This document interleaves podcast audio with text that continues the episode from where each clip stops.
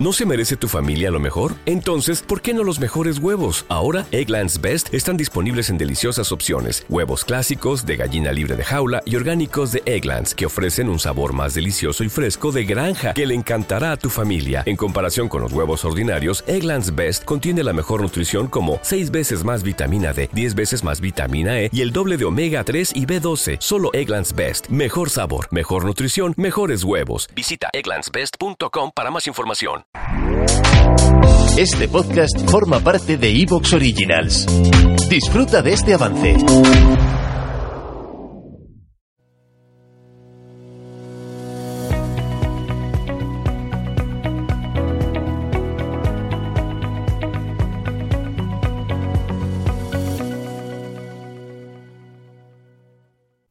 Hola, ¿cómo estás? Te doy la bienvenida a este espacio semanal de psicología y desarrollo personal. Por aquí te saluda Elena Echeverría, psicóloga y fundadora de psicoguías.com. Hoy vamos a estar hablando sobre los pensamientos obsesivos, las preocupaciones, las rumiaciones, las autocríticas, el catastrofismo que muchas veces se nos enreda en la mente. En definitiva, vamos a abordar cómo podemos liberarnos de estos bucles mentales que nos están llevando constantemente a pensar en exceso y casi siempre sobre cosas que nos hacen sentir mal y nos generan malestar. Así que vamos a trabajar por aquí, espero que lo que veamos te resulte interesante, sobre todo que lo pongas en práctica y que entiendas cómo funciona tu mente y que entiendas que muchas veces este atraparnos con los pensamientos podemos verlo de otra manera, podemos entender qué está pasando y podemos ponerle solución. Así que te invito a que me acompañes en todo lo que vamos a estar viendo. Me gustaría preguntarte lo siguiente. ¿Cuándo fue la última vez que te quedaste enganchado a un pensamiento generando razonamiento, análisis, comprobaciones mentales y cuando te diste cuenta ya había pasado más de una hora?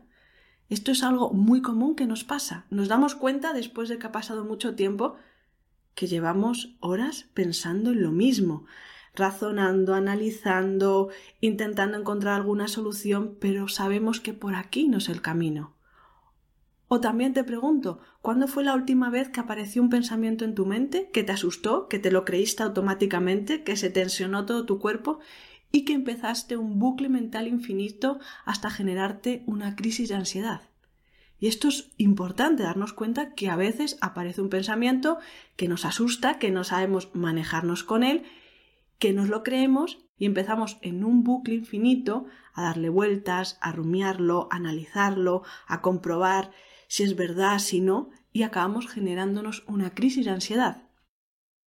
Y sí, fíjate, he dicho generarnos, sí, te generas una crisis de ansiedad.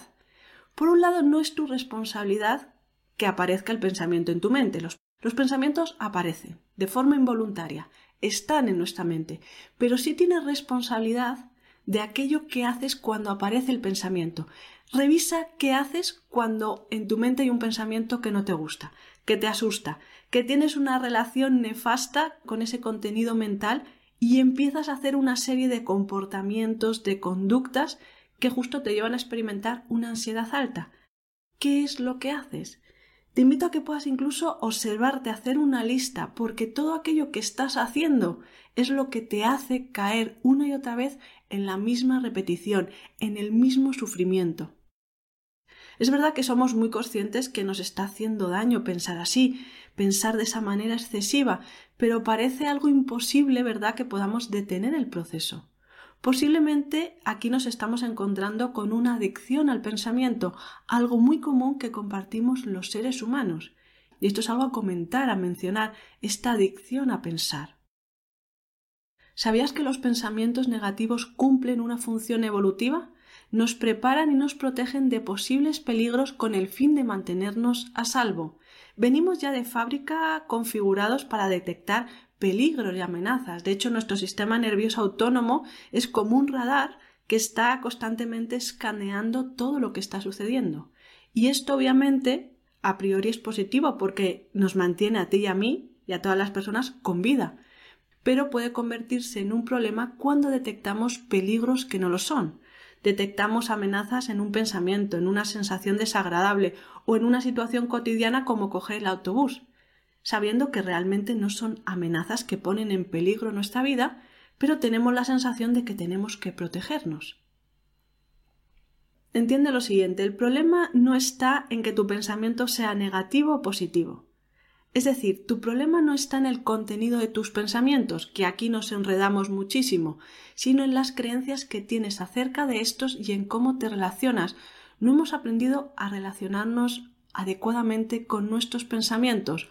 Únicamente lo que intentamos hacer, y es algo muy común, intento controlar, combatir, rechazar, eliminar, ¿no? Siempre tenemos como siempre estamos como en pie de guerra, en batalla. Quiero combatir el pensamiento negativo, quiero combatir la ansiedad, quiero eliminar este pensamiento. Es inaceptable pensar esto. Y estamos como en esta lucha constante que ya hemos visto en otros episodios de este podcast que no funciona, que no es el camino, pero seguimos con esa creencia de combatir, de luchar o de controlar. Debemos aprender a poner distancia entre nosotros y nuestros pensamientos, y esto es clave.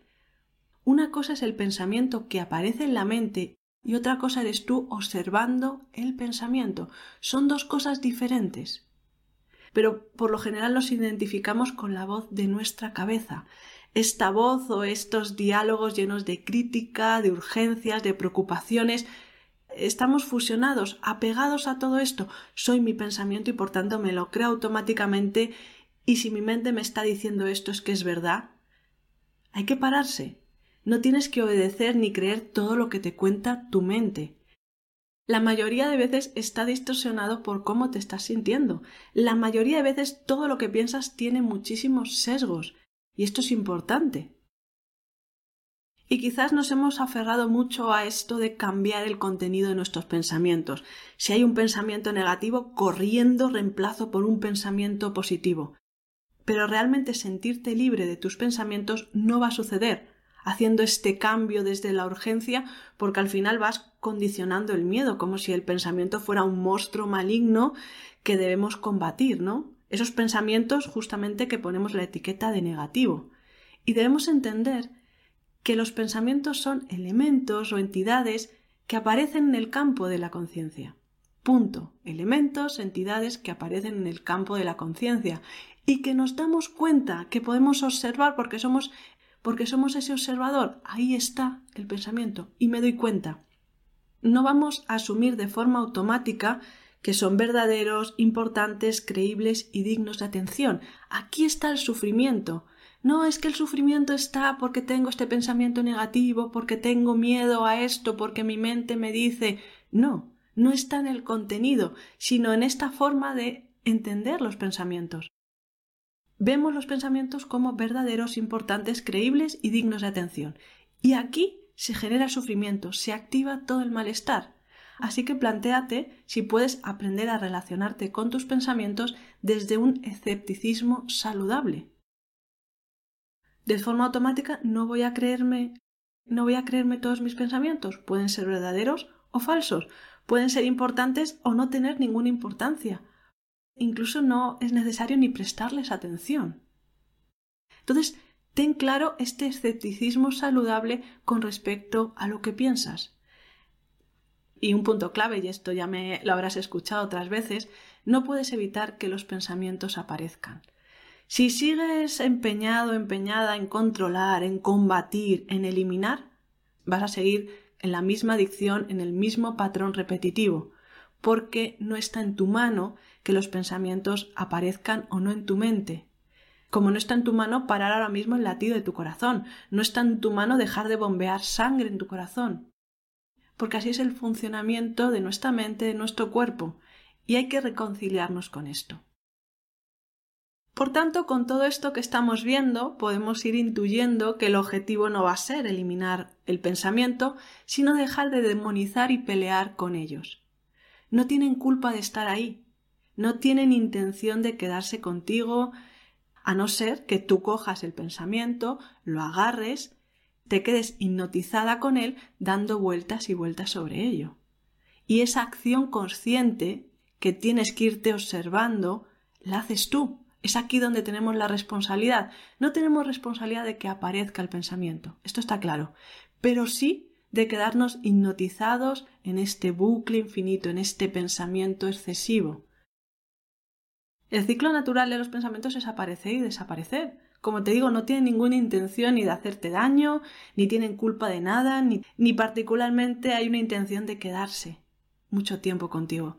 Eres tú desde esa conducta, desde esas acciones, desde ese análisis, comprobaciones que haces que el pensamiento se quede más tiempo del debido. Recordándonos que la intención natural de nuestros pensamientos es protegernos, sin importar lo primitiva que pueda ser esta intención ahora.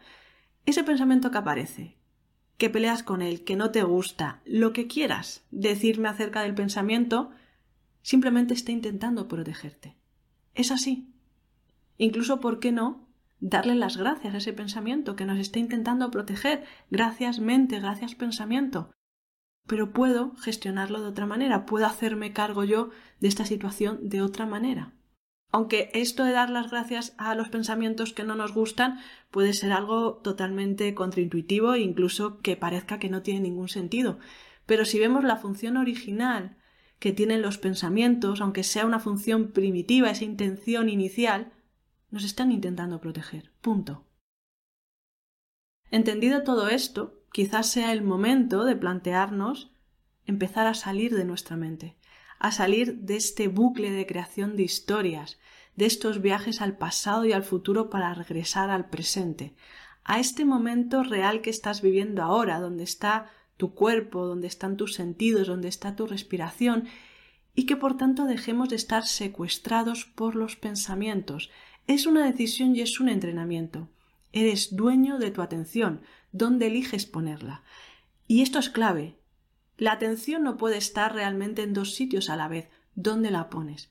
¿La pones en la prisión de tu mente? ¿En esa adicción a pensar de forma excesiva? ¿O te das cuenta de ello y la empiezas a poner en la realidad, en tu presente, en tus sentidos, en tu cuerpo, en tu respiración? Vas rompiendo ese patrón repetitivo. ¿Dónde eliges, te vuelvo a preguntar, poner tu atención? ¿Realmente quieres salir de la prisión? ¿Te está gustando lo que escuchas? Este podcast forma parte de Evox Originals y puedes escucharlo completo y gratis desde la aplicación de Evox. Instálala desde tu store y suscríbete a él para no perderte ningún episodio.